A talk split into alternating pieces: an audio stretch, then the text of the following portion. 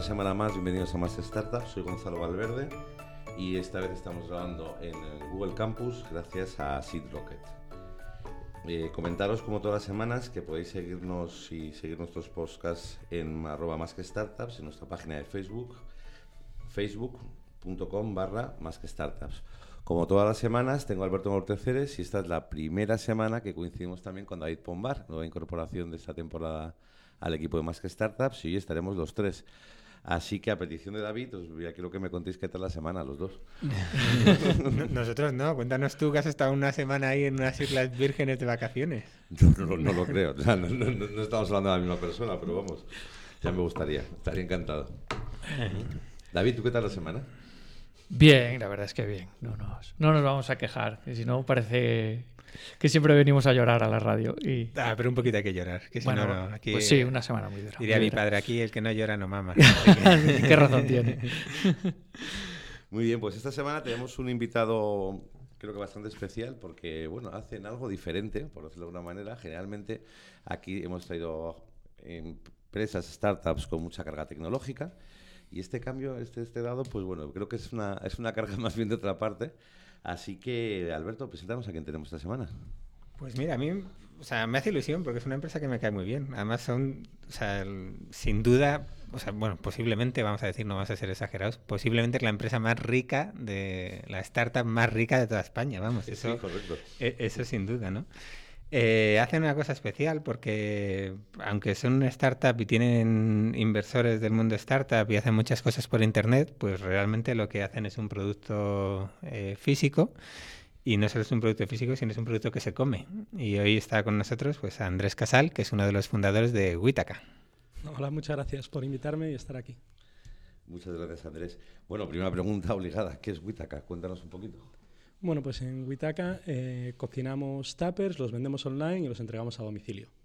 Al final. Sí, son de abuelas. de madres. pues más o menos, más o menos, la verdad.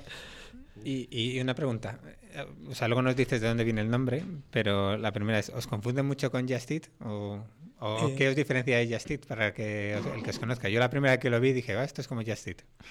Pues sí, al, principio, y eso fue un momento clave y un cambio clave. Al principio utilizábamos eh, platos cocinados por chefs para toda la semana y de ahí pasamos a utilizar la palabra tupper. en ese momento, eh, o sea, antes eh, nos dimos cuenta que la gente nos estaba confundiendo porque eh, veíamos que teníamos un montón de carritos abandonados y además carritos con importes súper bajos. Y entonces decíamos, oye, ¿qué está pasando? ¿Por qué tenemos tantos carritos abandonados y con importes tan bajos que no están llegando al pedido mínimo? Y claro, pues pensando, pensando, al final dijimos, oye, mira, pues es posible que nos estén confundiendo con Just Eat y que lo quieran para el momento, porque además eran carritos que estaban generados sobre todo a la hora de la comida o la cena. Y entonces eh, dijimos, oye, ¿por qué no empezamos a utilizar la palabra tupper eh, a nivel comunicación? Y para definirnos como producto la empezamos a meter en una campaña, solo en una campaña de Facebook, y en una semana doblamos el número de clientes nuevos que conseguíamos hasta ese momento y bajamos el CAC que teníamos a menos de la mitad. Con lo cual, a partir de esa semana, solamente utilizamos la palabra Tupper en todo. Flipante la primera respuesta y qué, qué lección ya, ¿no? sí, señor. Bueno, bueno, oye, que se siga animando la cosa, vamos, encantados. Bueno, de, ¿de dónde sale el nombre? Eh, viene de We Take Care. Al mm, final, nosotros lo que pensábamos al principio era que desde el principio vamos, no queríamos nada que ningún nombre que significase nada ni que fuese una idea preconcebida sobre nada, que sonase bien en español y en cualquier otro idioma. Eh, que, no, que estuviese el dominio libre y bueno, entonces empezamos a pensar sobre lo que estábamos haciendo y llegamos a la conclusión de que éramos como el sustituto de tu madre, de quien fuese, que te preparábamos al final los tuppers para toda la semana, que te estábamos cuidando y que tú delegabas tu alimentación nosotros y que nosotros teníamos esa responsabilidad de cuidarte y de tratarte bien y demás. Y bueno, pues así haciendo el acrónimo llegamos a ese nombre. ¿Y cómo llegan un par de chavales de 24 o 25 años a, sustituir a mi madre para enviarme los tuppers? Pues poco a poco, la verdad. Eh, al final, bueno, nosotros vinimos a Madrid a estudiar, yo con 17 años, Efren con 18, estuvimos primero en un colegio mayor, después nos fuimos a un piso y a los dos nos encantaba comer y cocinar. Efren, vamos, cocinaba muy muy bien, al final se acabó montando un blog. Y bueno, eh, acabó entrando en Masterchef. Después de Masterchef hizo prácticas con Jordi Cruz.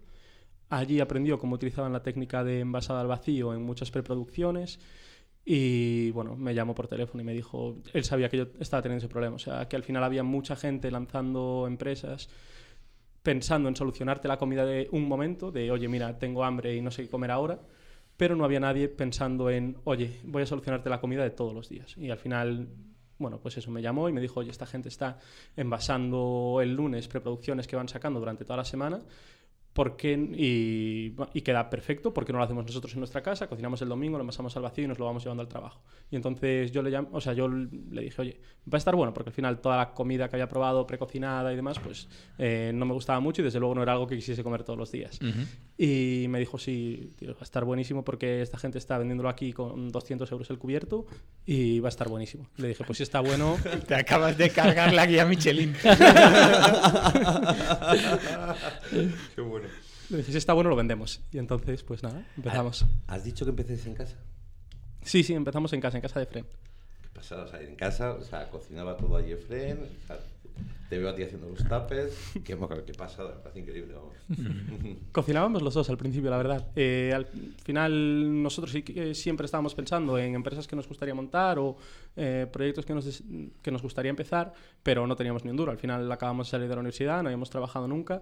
Y esto fue lo primero que pudimos montar con nada, una inversión de 150 euros de comprarnos una envasadora de vacío doméstica. Qué maravilla.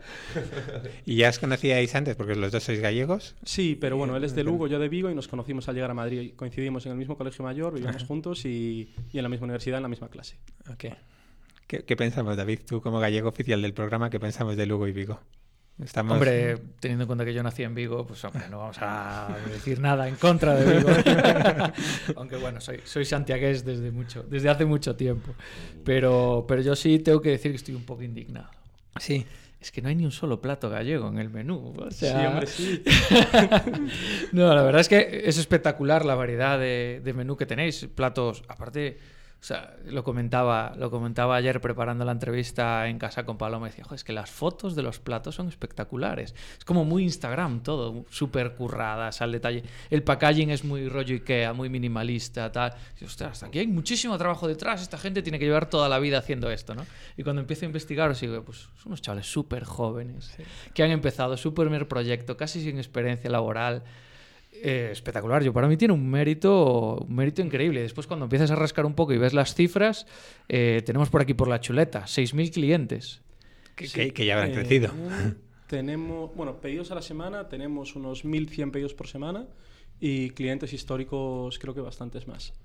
Uh -huh. no, no, sé el dato, pero sí, bastantes más. Ah, pero que es, eso como 5.000 raciones de comida a la semana. O... Hacemos 7.000 ya. 7.000 raciones a la semana. De mayo, es decir, ¿Eh? Diciendo, está claro.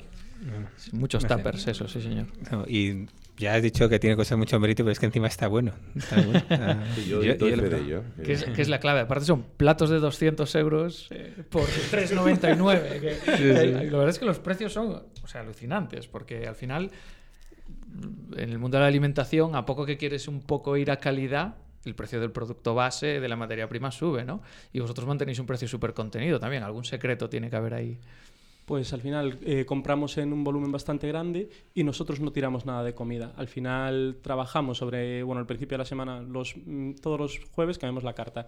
Y entonces tú puedes hacer tu pedido hasta el miércoles para que te empiece a llegar ese viernes o ese domingo.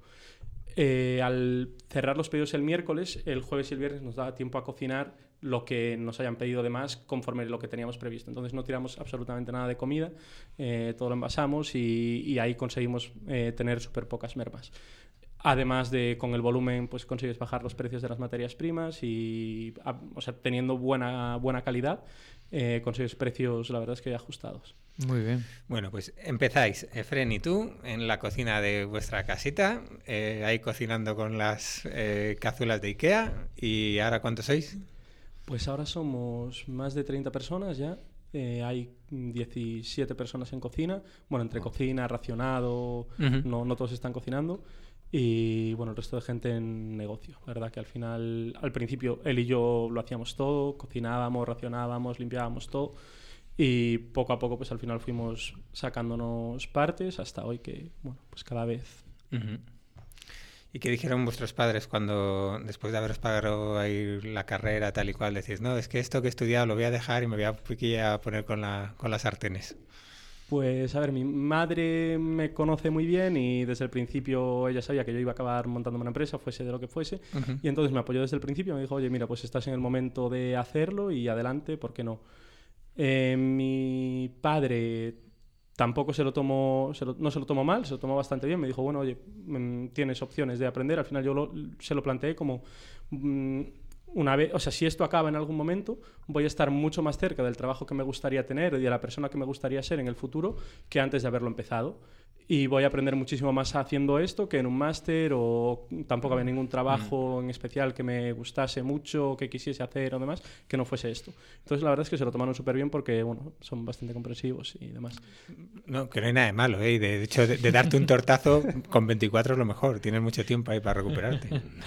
ya, pero bueno, yo supongo que según en qué entornos lo de llegar a casa y decir que vas a montar una empresa a veces es un trauma familiar.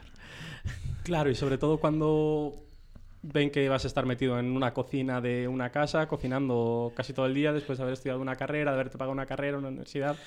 Pues sí, podría, podría haberlo sido, pero bueno, la verdad es que se lo tomaron muy bien. Pudiendo haber opositado. no aprendéis, qué juventud. Bueno, has, comentado antes de pasada que Efren pasó por Masterchef y la importancia que tuvo eso de cara a, a trabajar con Jordi Cruz y aprender un poco cosas de cómo funcionan.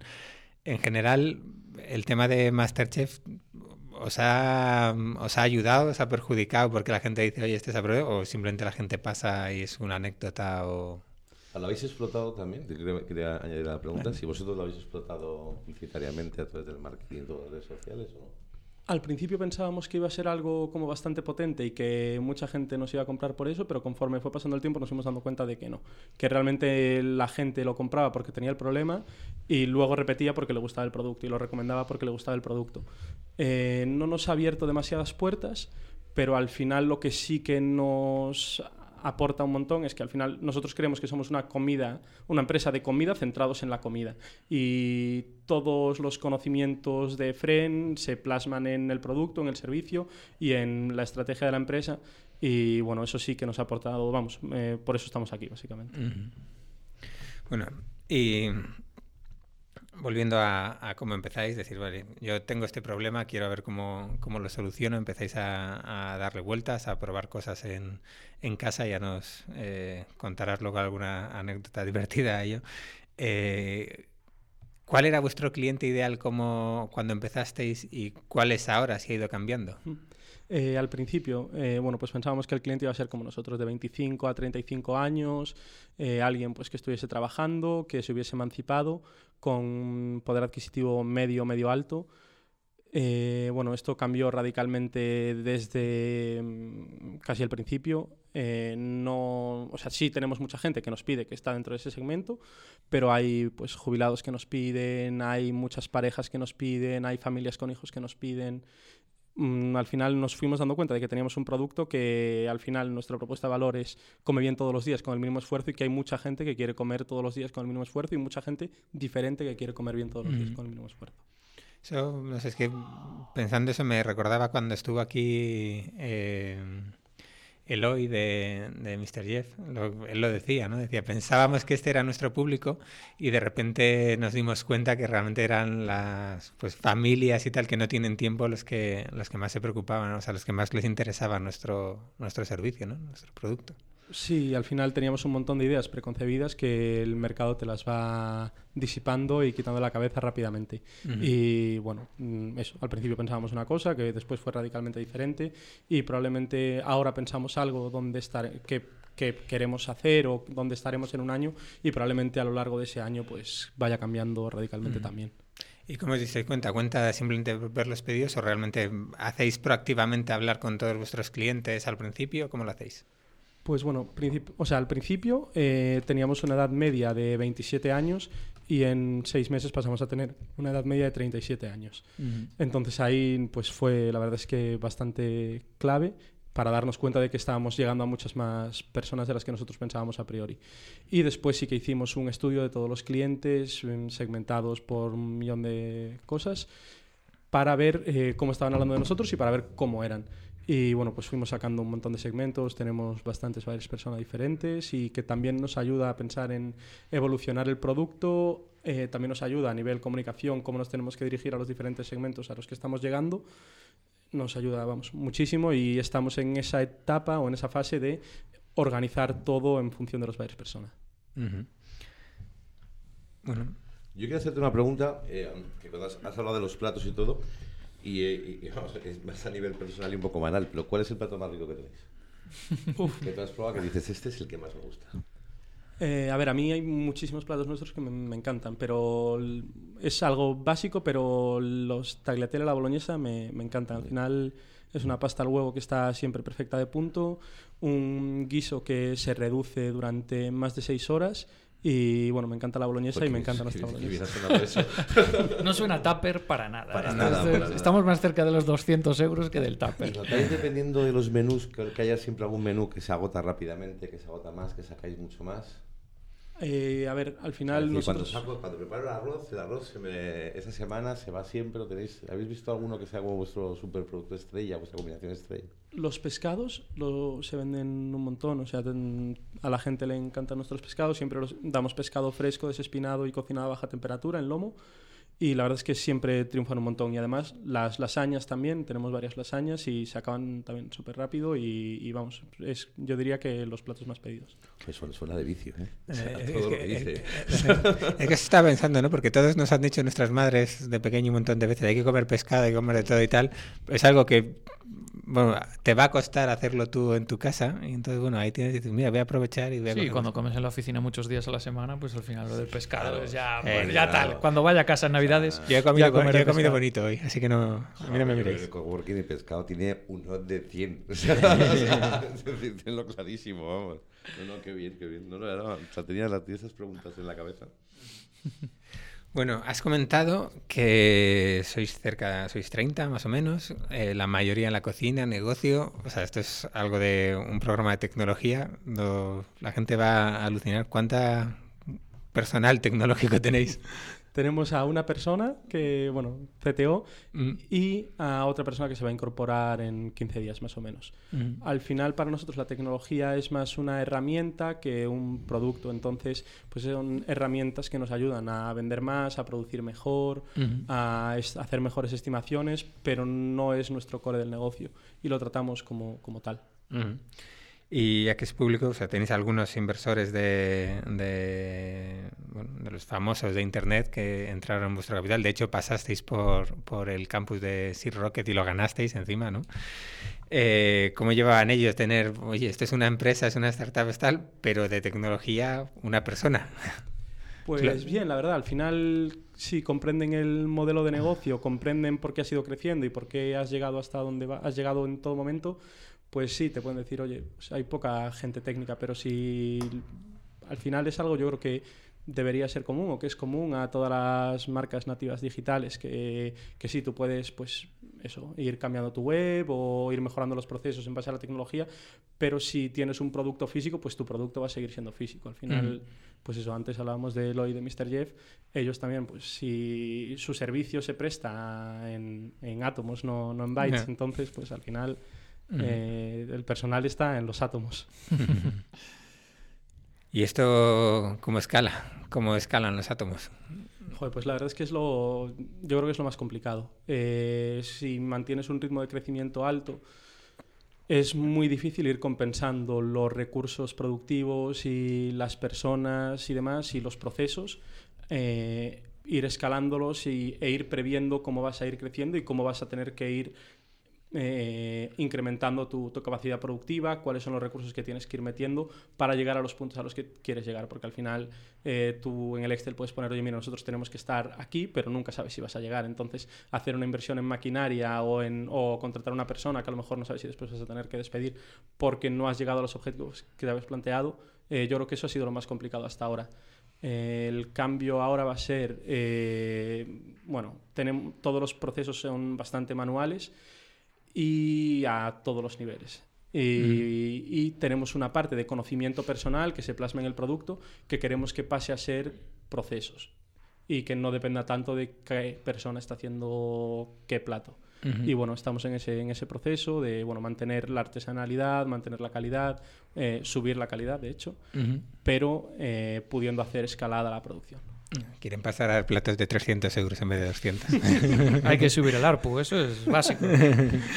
y eh, siendo así tan jóvenes, ¿qué es lo que cuando empezasteis no pensabas que iba a ser tan difícil? No sé, temas, yo qué sé, sanitarios, temas de gestión de personal, equipos tal, temas de, no sé, logística para la entrega, que ese es un tema que hablaremos luego porque el tema logístico...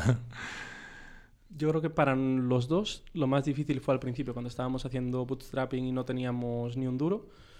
El ver que estabas a lo mejor envasando tuppers hasta las 4 de la mañana y pensar en por qué, o sea, mentalmente pensar y resistir en a dónde queremos llegar, este es un proceso que, que tenemos que hacer para ser perfectamente conscientes del producto, pero realmente fue, fue lo peor. O sea, se pasaba muy mal. Trabajábamos un montón de horas, pero una barbaridad. Además, hacíamos nosotros el reparto, con lo cual trabajábamos un día más por la semana porque repartíamos los domingos. y, y, eso, mentalmente fue, fue lo más difícil. Muy curioso, muy curioso. ¿Cocinaban ellos? ¿Repartían ellos? ¿Envasaban ellos? ¿Envasaban ellos? Sí, sí, esto es bootstrap del, del bueno, sí, señor. Sí, sí. Casi me da hasta un poco envidia, ¿eh? no, estamos para esos trotes, ya. No, no, no, no, no, Algunos, algunos menos que otros. Yo quería preguntaros, eh, has hablado de reparto, ¿en qué zonas estáis trabajando actualmente? ¿Estáis en Madrid, en Madrid capital nada más? Eh, no, en Madrid estamos pues ya prácticamente en casi toda la comunidad, porque, bueno, al principio sí que pues por temas logísticos decíamos vamos a concentrar los envíos y hacer en la zona donde hay más población llegó un momento en el que nos planteamos pues abrir Barcelona y abrimos Barcelona y dijimos, vale, vamos a ver qué, qué, siguiente ciudad abrimos. Y estábamos viendo pues Valencia, Bilbao y demás. Y bueno, por, mm, no sé, eh, lo pensé y me puse a buscar pues los municipios de Madrid, qué población había. Y me di cuenta que abriendo un poco más de la zona que teníamos, en, que era dentro de la M30, estábamos llegando a muchísima más gente que en cualquier otra ciudad de España. Entonces pues seguimos abriendo zonas en Madrid abrimos bastantes municipios en, en, Madrid, bueno, hicimos eso, pues el cálculo de que al final nosotros, pues como tenemos un cliente bastante poco segmentado, no tenemos que pensar en, oye, ¿dónde vive este tipo de gente? Sino pues abrir de golpe varias zonas sin pensar qué tipo de persona vive en cada sitio. Entonces pues abrimos donde había más población y es algo que hemos ido siguiendo y seguimos abriendo zonas en Madrid. Ahora ya estamos pues en casi todo, vamos, llegamos a eh, Parla, Pinto, Valdemoro y por el norte mm, lo más lejos, bueno, más allá de Torrelodones, mm, Alcalá, sí, Alcalá también. no entiendo por qué la zona norte de Madrid para ti te parece siempre que todo está tan lejos, pero tampoco está tan lejos. Sí, Torrelodones está... Sí, sí, lejísimo. Está lejos. Es una pelea personal que tenemos con las de la zona norte, pero bueno. A mi casa llegan, es lo que de momento lo tengo claro. Porque vosotros, eh, lo que es la entrega, ¿seguís gestionándolo vosotros directamente? ¿Dependéis de una empresa de logística ahora? ¿Cuál es un poco la complejidad ahí para no llegar a más ciudades?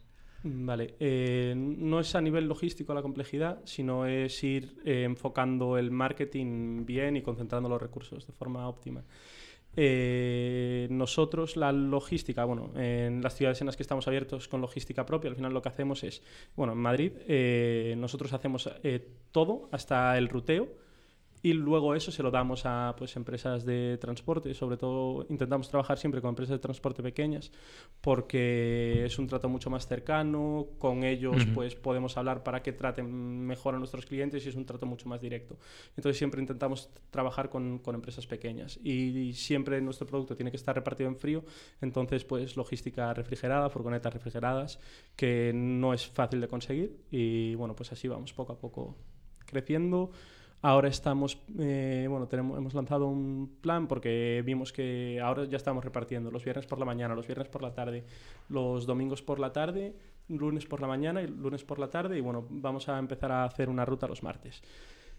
Entonces vimos que si estamos haciendo todas estas rutas, en vez de trabajar solamente con empresas, podemos ofrecer una posibilidad de que alguien eh, que quiera montarse su propia empresa de logística refrigerada, con furgonetas con frío y demás, ofrecerle el, oye, mira, trabaja para nosotros todas estas horas, nosotros te pagamos X por reparto, tú te alquilas la furgoneta y luego el resto de días puedes trabajar para quien te dé la gana, nosotros te garantizamos estos ingresos y vas a tener tanto beneficio.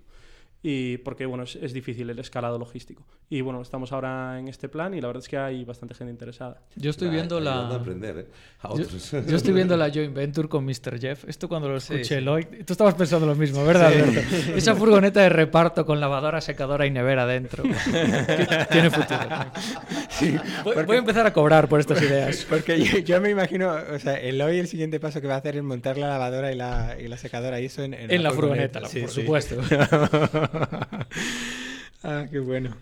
Eh, se, me ha ido, se me ha ido el santo al cielo con esto. Ya te vale, David. Em, no, iba a preguntar sobre eso. eh, no, y la posibilidad, o sea, si trabajáis, por ejemplo, nosotros que estamos en distintos eh, espacios de coworking, la posibilidad de colaborar con ellos, o dejar en algún punto de entrega y que la gente recoja, o eso realmente es complicado por, por el tema del frío, no, no lo sé. Digo porque yo me imagino, estaba pensando decir, vale, le tengo que convencer a Claudia, vamos a probar esto, a ver cuándo nos lo envían, no, el domingo no, porque no voy a estar, el tal, y eso eh, es, da mucha, da muchos problemas eso, el que la gente esté disponible para recibir los paquetes, y habéis intentado algo para probarlo de otra forma. O... Todavía no hemos probado nada, pero sí nos gustaría. Al final, bueno, en nuestra tienda, aunque no vendamos físicamente, sí puedes venir a recoger el pedido. Y sí que nos gustaría probar más, cosas a nivel, pues eso, ir a recoger o puntos de recogida. Lo que sí que, bueno, tenemos un, una- un porcentaje de ausencia súper bajo. La mayor parte de la gente está cuando, se lo va- cuando le vamos a entregar el pedido, porque lo que hacemos es, tú eliges pues el día que lo quieres recibir. Imagínate, el domingo por la tarde, pues de 5 Ujú. a 10 y media. Después nosotros sobre eso te mandamos un mail acotándote la hora de entrega eh, a una hora y media. Y dentro de y al final solamente tienes que estar una hora y media en casa para solucionar la comida de toda la semana. Y con estar esa hora y media, nosotros siempre, vamos, cumplimos al 99% las horas de entrega dentro de esa franja de una hora y media. Fenomenal, así que ya no voy a tener excusas. Yo creo que has dicho es lo que estaba pensando yo ahora mismo. Es decir, nosotros no tenemos, pero no tenemos dónde almacenarlo, por ejemplo. Mm. que Es una función fantástica para nosotros al día a día. Sí, sí. Pero si el coworking tuviera una nevera grande, ok, y ya es un servicio extra y maravilloso y es donde se podría concentrar todo.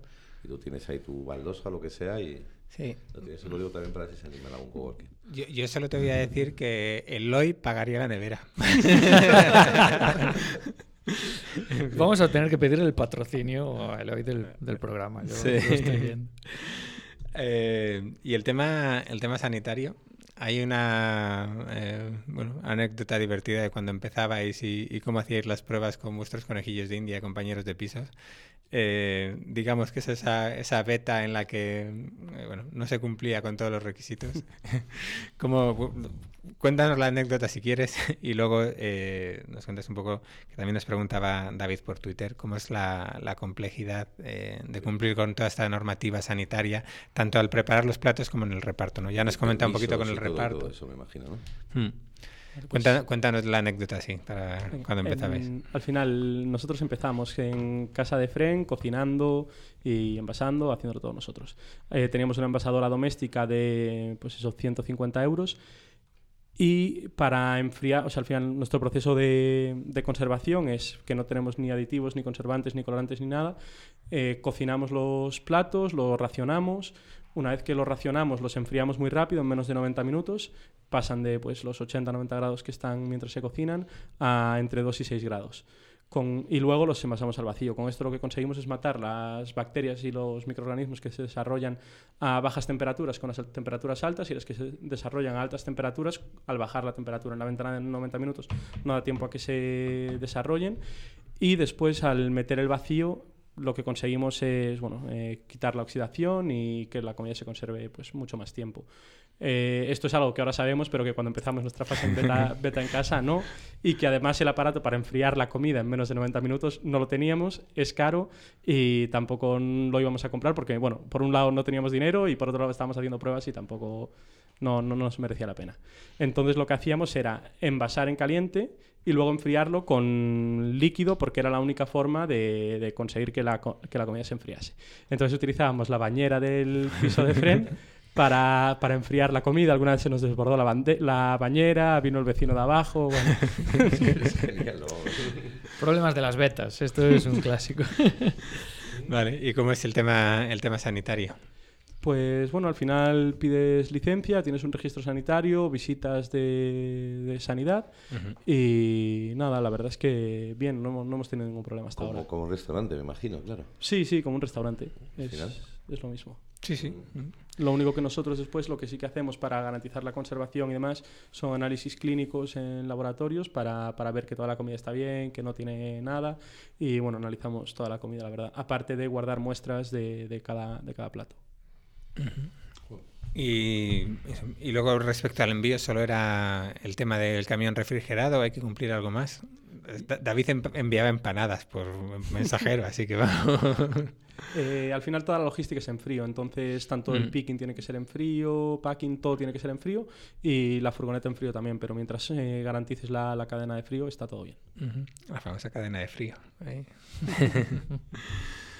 bueno, eh, hemos hablado de- del producto, hemos hablado de, vuestro mercado. Cuéntanos un poquito las, las técnicas y los trucos que usáis para, venderlo. Vale, pues bueno, aquí la verdad es que nosotros al principio fuimos en toda la fase beta y cuando empezamos los dos en el obrador pequeñito que teníamos, eh, crecimos todo boca, boca a boca y gastamos 0 euros en marketing. De esta forma terminamos siendo rentables.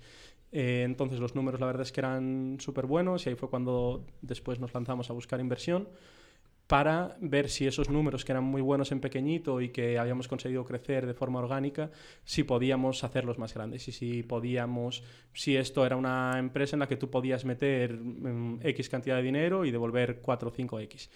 Total, que bueno, cerramos la ronda y empezamos a hacer marketing online. Eh, probamos un montón, un montón de cosas. Al principio no utilizábamos la palabra Tupper, entonces los resultados eran mucho peores.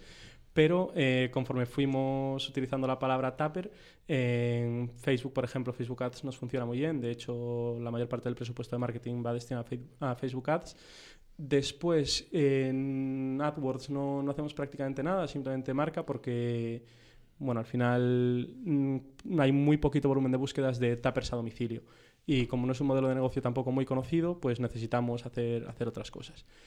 Y algo que nos ha funcionado muy bien y que realmente hay parte que nos explicamos y otra parte que no, eh, son los medios, que habláis en, en, la última, en el último podcast Ujú.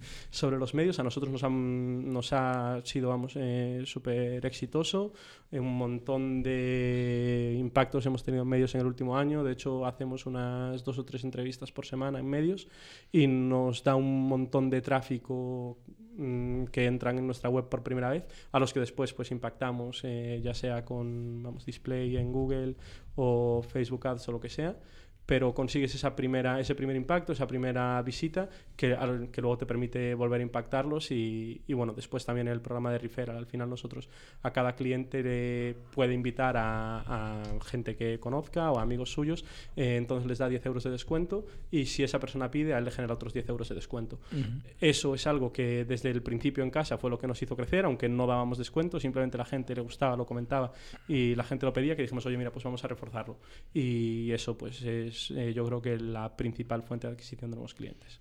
Más que Facebook Ads. Más que Facebook Ads. sí. Esa parte de Member Get Member, ¿tenéis una métrica de cuántos usuarios os traen nuevos usuarios? ¿O sois capaces de medir la viralidad ahí? Eh, No somos capaces de medir la viralidad al 100% porque al final eh, creemos que hay muchas... O sea, que no solamente influye el, el tema de get member get member, sino que hay muchas de esas personas que igual se lo comenta y no utiliza el member get member, sino que después eh, se ha metido la primera vez porque alguien se lo ha dicho, pero después entra por, por Facebook o que se lo ha visto alguien en la oficina. Al final nosotros tenemos una cosa que las marcas llevan intentando trabajar sobre ella siempre y solamente lo consiguen los puntos de venta y es el marketing olfativo. Eh, Nuestros clientes cuando están en el trabajo meten su tupper a cocinar y el resto de gente de la oficina huele cómo huele ese tupper, flipan y le dicen, oye, ¿qué es eso? Que huele tan bien que te vas a comer. Ah, pues es una empresa que le pido los tuppers toda la semana. Gran concepto el marketing olfativo. Vina cocinada, Hombre. lenta, o sea, te mueres. vamos. Nosotros desde que el dinero es digital ya no hay marketing olfativo en el fin.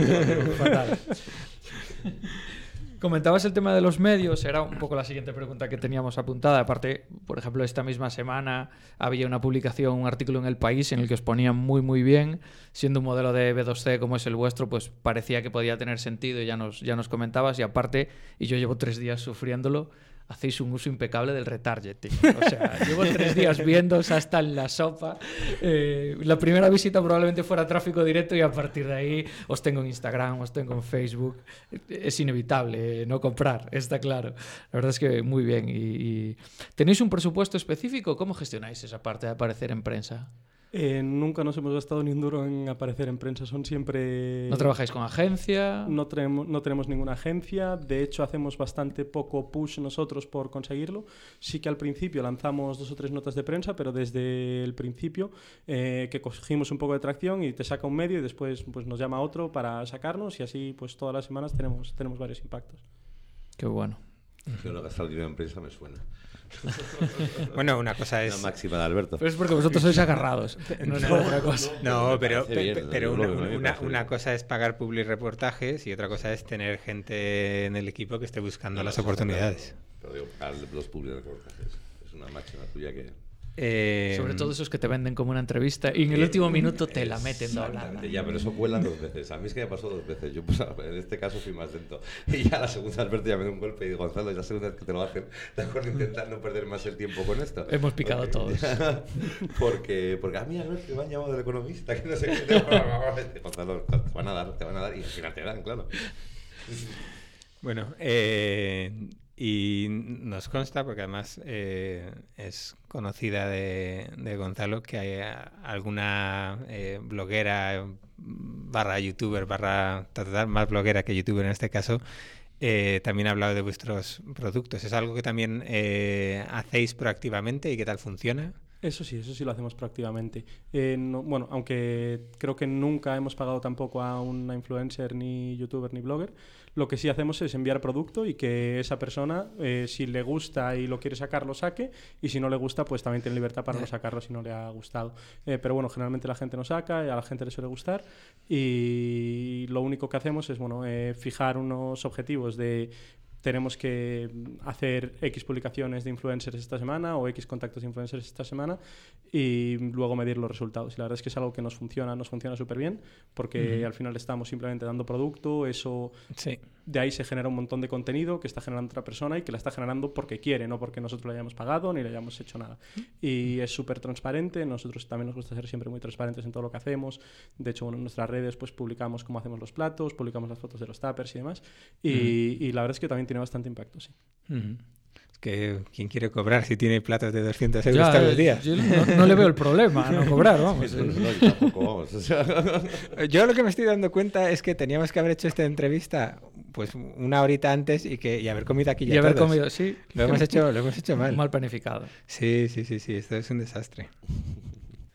Bueno, y quizás el último tema que nos queda es eh, pues el tema económico de la venta. ¿no? Al final es un punto en el que vosotros, eh, a diferencia de otras startups que han pasado por aquí, pues eh, apenas tienen costes de producción, ¿no? porque esos bits cuestan menos que los átomos, ¿no?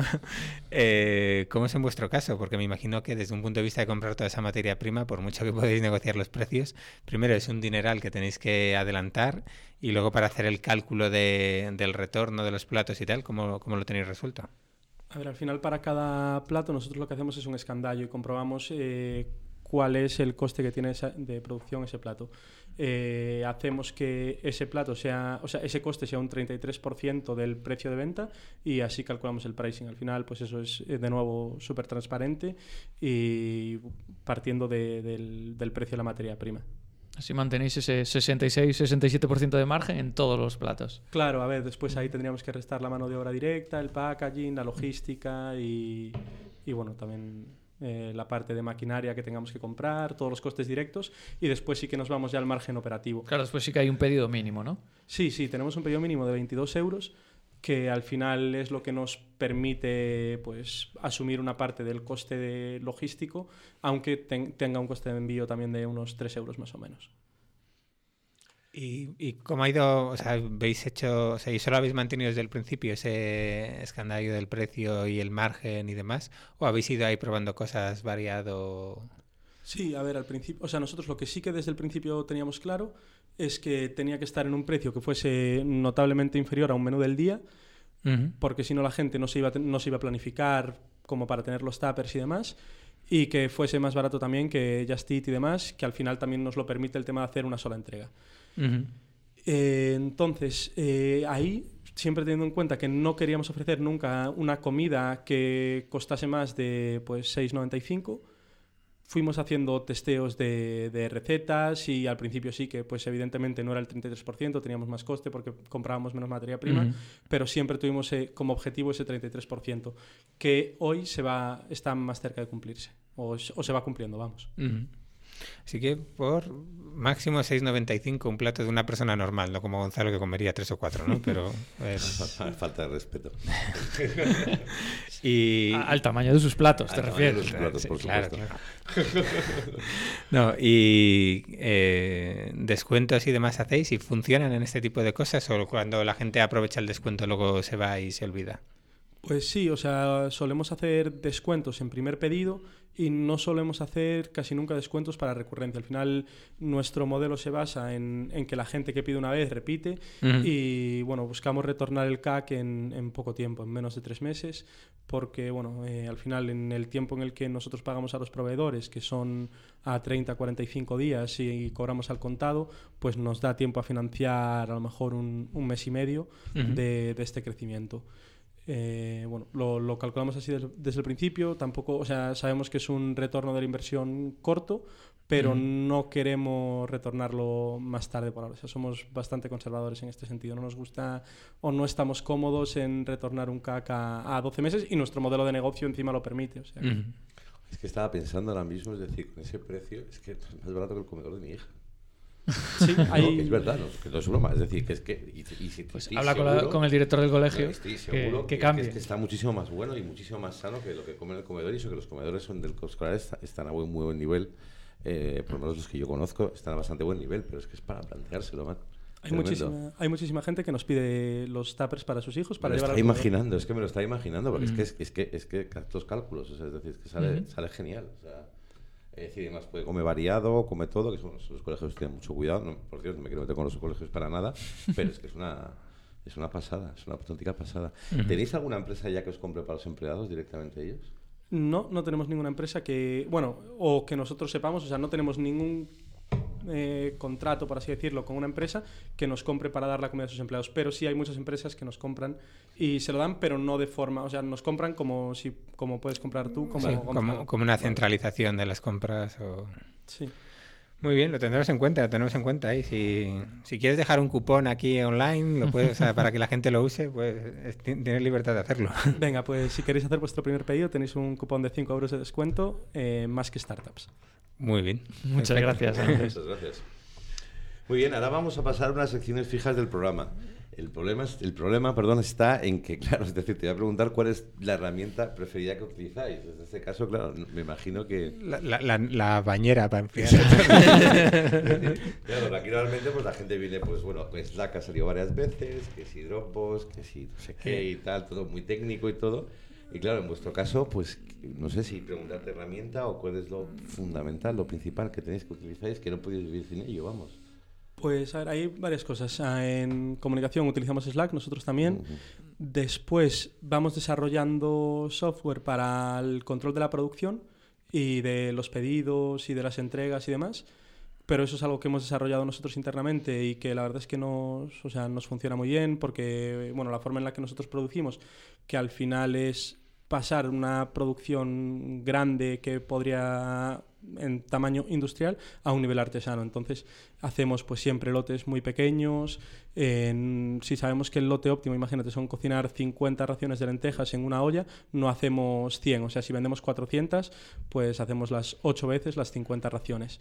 Y eso es algo que hemos pensado desde el principio y que nadie hace en el, en el mercado. No hay nadie que, que, lo haga así. Entonces el software para controlar esta producción, o sea, primero hay que pensar la producción de esta forma y es algo que hemos hecho desde el principio y luego hay que eh, pensar en cómo pasar esos procesos eh, bueno, eh, a tecnología y poner controles de esos procesos. Y para eso bueno, pues vamos desarrollando un software para controlarlo todo, que la calidad sea siempre la misma, dar consistencia a todos los productos, que es lo que bueno, hablábamos al principio de que mm, al principio, o sea, dependemos o dependíamos mucho de los conocimientos individuales de cada cocinero y que con este cambio pues vamos a depender cada vez menos y, y que todos los platos sean mucho más consistentes en Y casa. ahí el CTO, este sueldo que anda entre tanto cocinero y, y gente de operaciones y todo, ¿no? Pobrecillo. sí que tiene trabajo, ¿eh? Le, le encanta, la verdad, le encanta la cocina. Y luego me, me ha venido, con, con tu contestación me ha venido una pregunta a la cabeza, es decir, ¿y en material de cocinas, es decir, en tema de ollas, tal, tenéis mucha rotación, tenéis mucho desgaste? No, tenemos, o sea, como crecemos bastante rápido, tenemos que ir comprando cada vez eh, más, pero, pero bueno, la, o sea, al final compramos buenos materiales que aguantan y, y no, no, no tenemos que tirar muchos y comprar nuevos. Perfecto. Y ahora os vais, has dicho antes, os, os vais a Villaverde, o sea, ¿cuánto, no sé, ¿cuántos fogones tenéis a- pa- a- encendidos a la vez?